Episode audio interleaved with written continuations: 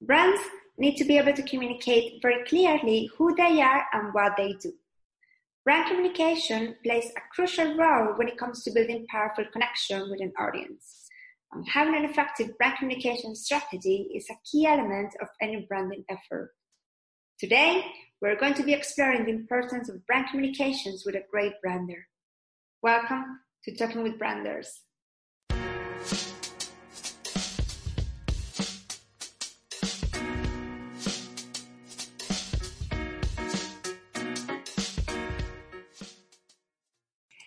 This is episode number four of Talking with Branders with Brand Communication Director Casey Sejas.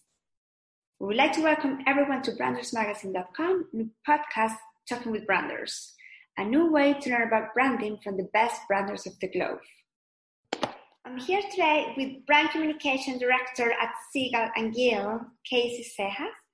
Casey, thank you so much for joining us today and accepting, accepting our invitation. Thank you. Yeah, happy to be here. Well, very happy to have you indeed. Uh, so before we get started, I'd like to give a brief introduction about Casey to our Branders readers.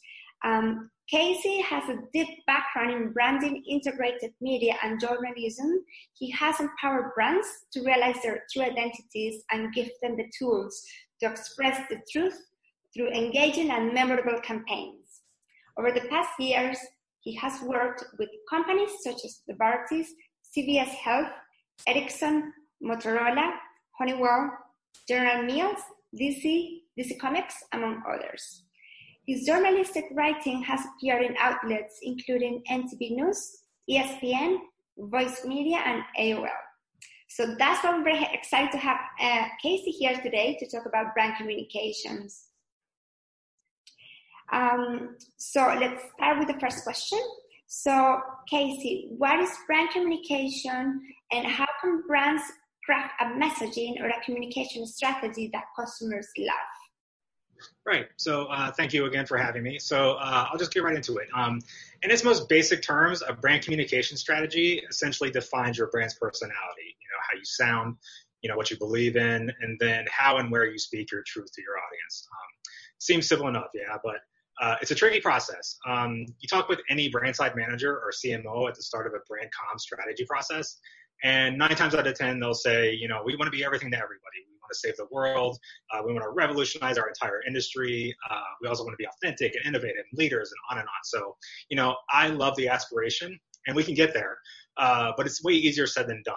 And a big part of that is commitment and, frankly, a bit of bravery. So, um, as far as crafting a com strategy, there's really no one size fits all formula. So, you know, what works for, say, a Lululemon uh, won't work for a General Motors. Um, but crafting one people will love or at least like a lot uh, is my goal no matter what the brand or industry.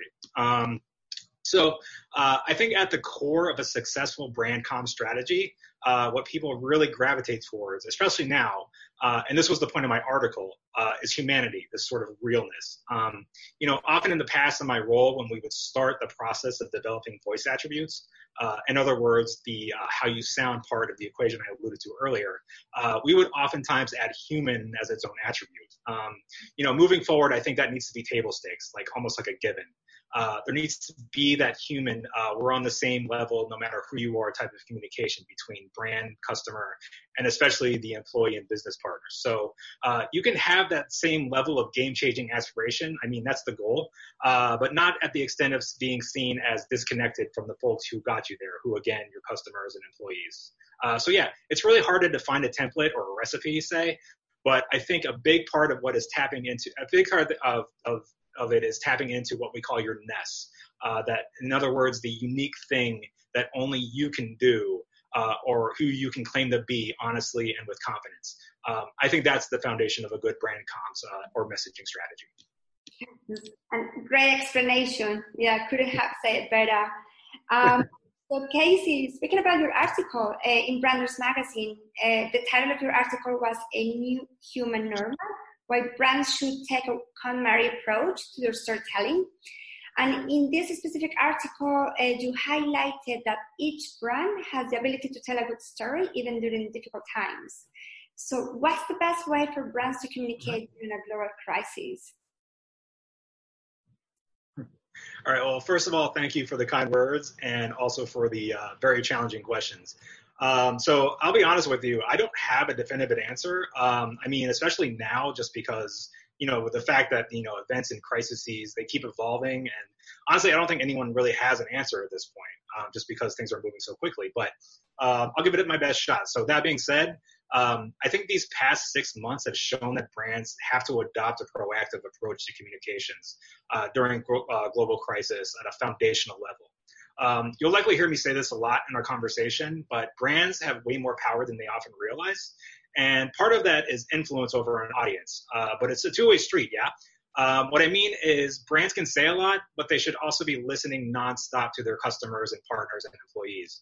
Um, you know, crisis comms from a PR perspective are expensive, and brands never really want to use those. But you know, in the case of something like a global pandemic, a natural disaster, uh, societal unrest, they should know well in advance what their audiences both want and need to hear. Uh, so that means staying on voice, staying on message, and again, having that level of humanity. And by that, I mean having clear, sincere answers to questions and concerns. So if you're in finance, your customers need to know first and foremost that their assets are secure.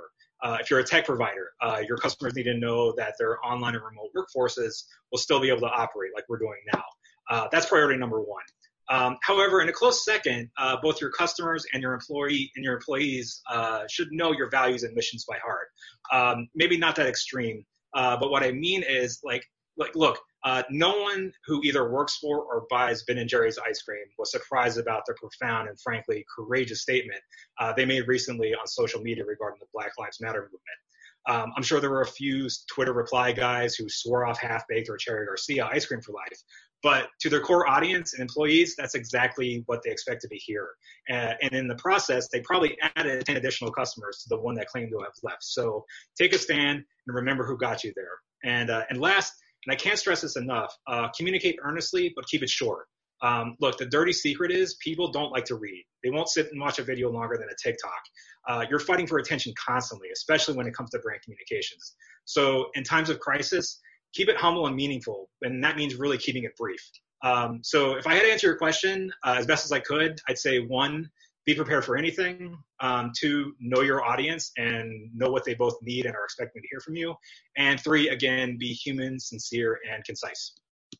Wow, these are great points and excellent advice. And I wish every single marketeer or brand communication would hear this because there's so many misconceptions and yeah, there's no right or wrong, but more importantly, it's like knowing your audience and getting that trust and being authentic. So thank you so much for sharing those. Like I'm definitely taking note.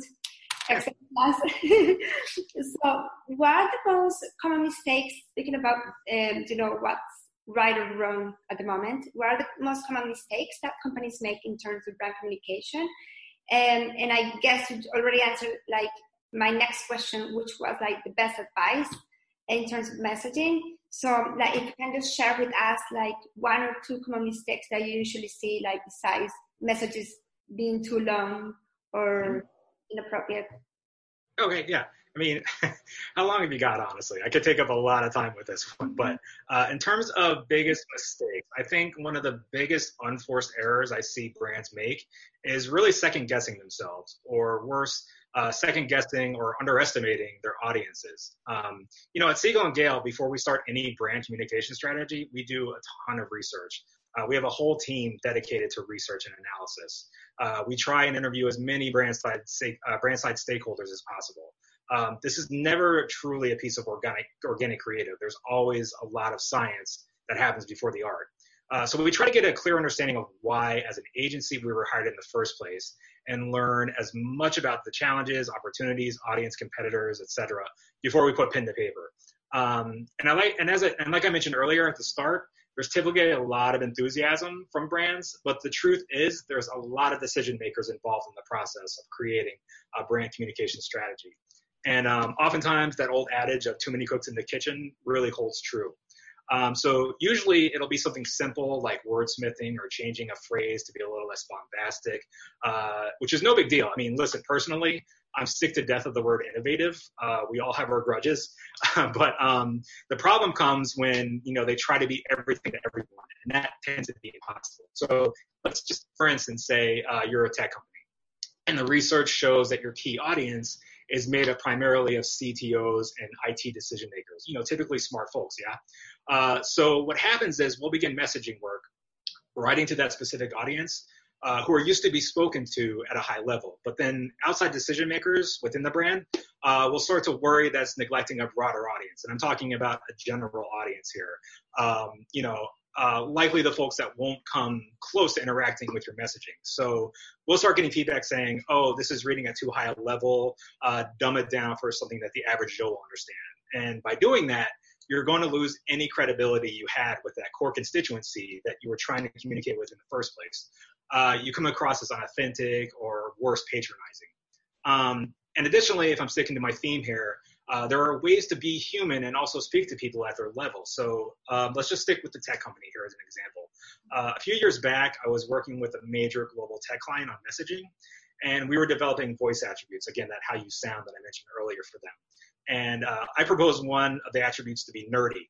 Uh, not in a negative sense, but more in a sense of, you know, act like you know these folks. These people know the lingo. They know what IoT is. They understand what 5G entails. We don't need to add definitions for these things like we're going to be speaking to my mom every time uh, we produce a piece of content.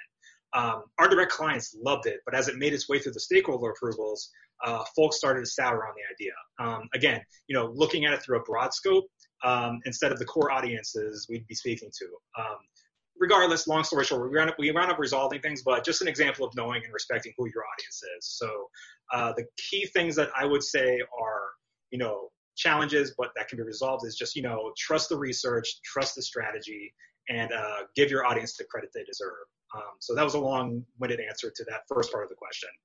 Um, I think the other thing you wanted to ask are, you know, what are some of the uh, brands that are like kind of like doing a good job right now?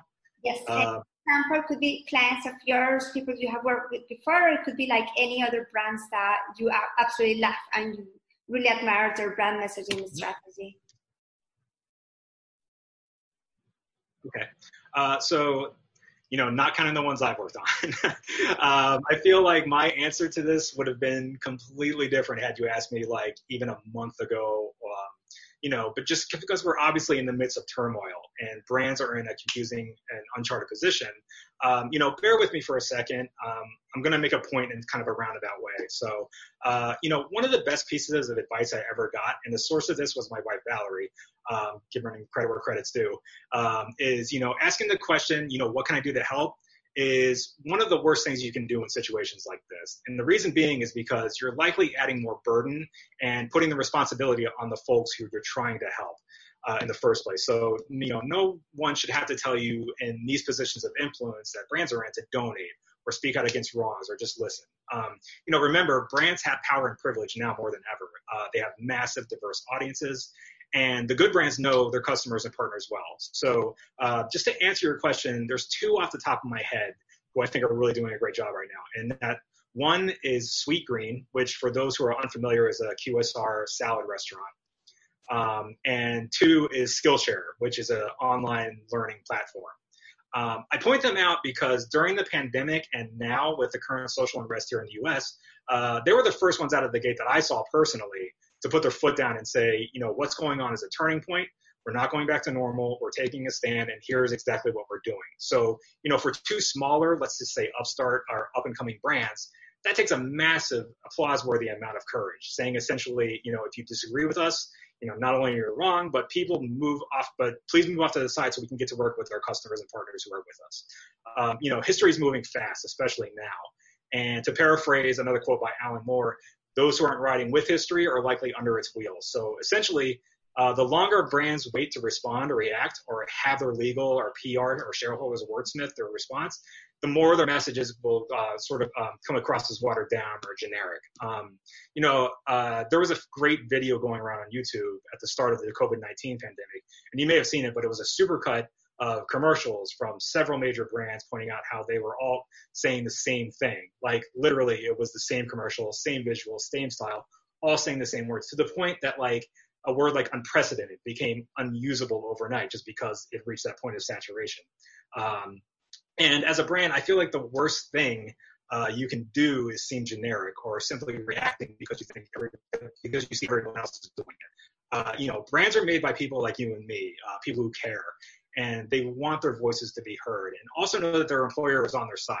Uh, same with customers. There's a reason why people point to Patagonia and like Nike and Lyft and again Ben and Jerry's as examples of brands that uh, fearlessly take a stand through their communication. And you know that's because they believe in and they're honest with themselves. Uh, they're honest with their employees, their partners, and their customers. So again, I think this all ties back to just being human and being authentic and you know being true to yourself, even if you know it'll upset some folks along the way. Uh, and speaking to your people on common ground. So you know, to me, the best brands not only do that during the hard times like now, but they do it always. Yeah, and the customer the customers knows that, especially when mm-hmm. you're dealing with a more educated audience than before. Like people know what they want and what they love, and they will will will be demanding that. Like no matter like whichever time we're living or we're going through. Casey, this was an excellent class. Mm-hmm. Thank you so much for sharing so many interesting insights. And like I said before, I wish every single marketeer will hear your, your this conversation. And any final remarks that you would like to add? And can you please share with us your social media, company website? How can we reach to you? Yeah, no, I mean, this was a lot of fun. And um, again, I think just, you know, just really finding that core, uh, again, that nest is really what uh, brands should be doing. That really that really just, just defines themselves. Uh, social media, uh, I'm on LinkedIn just like everyone else, uh, where I'm trying to be a little more active. Uh, so you can find me there, first name, last name. I'm pretty sure I'm probably the only Casey Cejas on the planet. Um, I would also recommend uh, you visit uh, siegelandgale.com. Uh, to explore some of her work and thought leadership, and also Siegel and Gale's Twitter handle, which is at Siegel Gale, no and, and LinkedIn and Facebook. Perfect. Thank you so much for your time. We appreciate it, and I'll see you next time. Thank you. And to our audience, thank you so much for taking the time to listen to this interview. We hope you enjoyed it. Please share this insight to just learn about the importance of brand communications with your colleagues and friends. And head over brandersmagazine.com for more stories with branders. Our latest issue, number 17, is out now Make sure you sign up to receive all the magazines and exclusive marketing content from top industry professionals like Casey. Subscribe to the channel so you don't miss our next interview and join our LinkedIn group. Thank you and see you next time.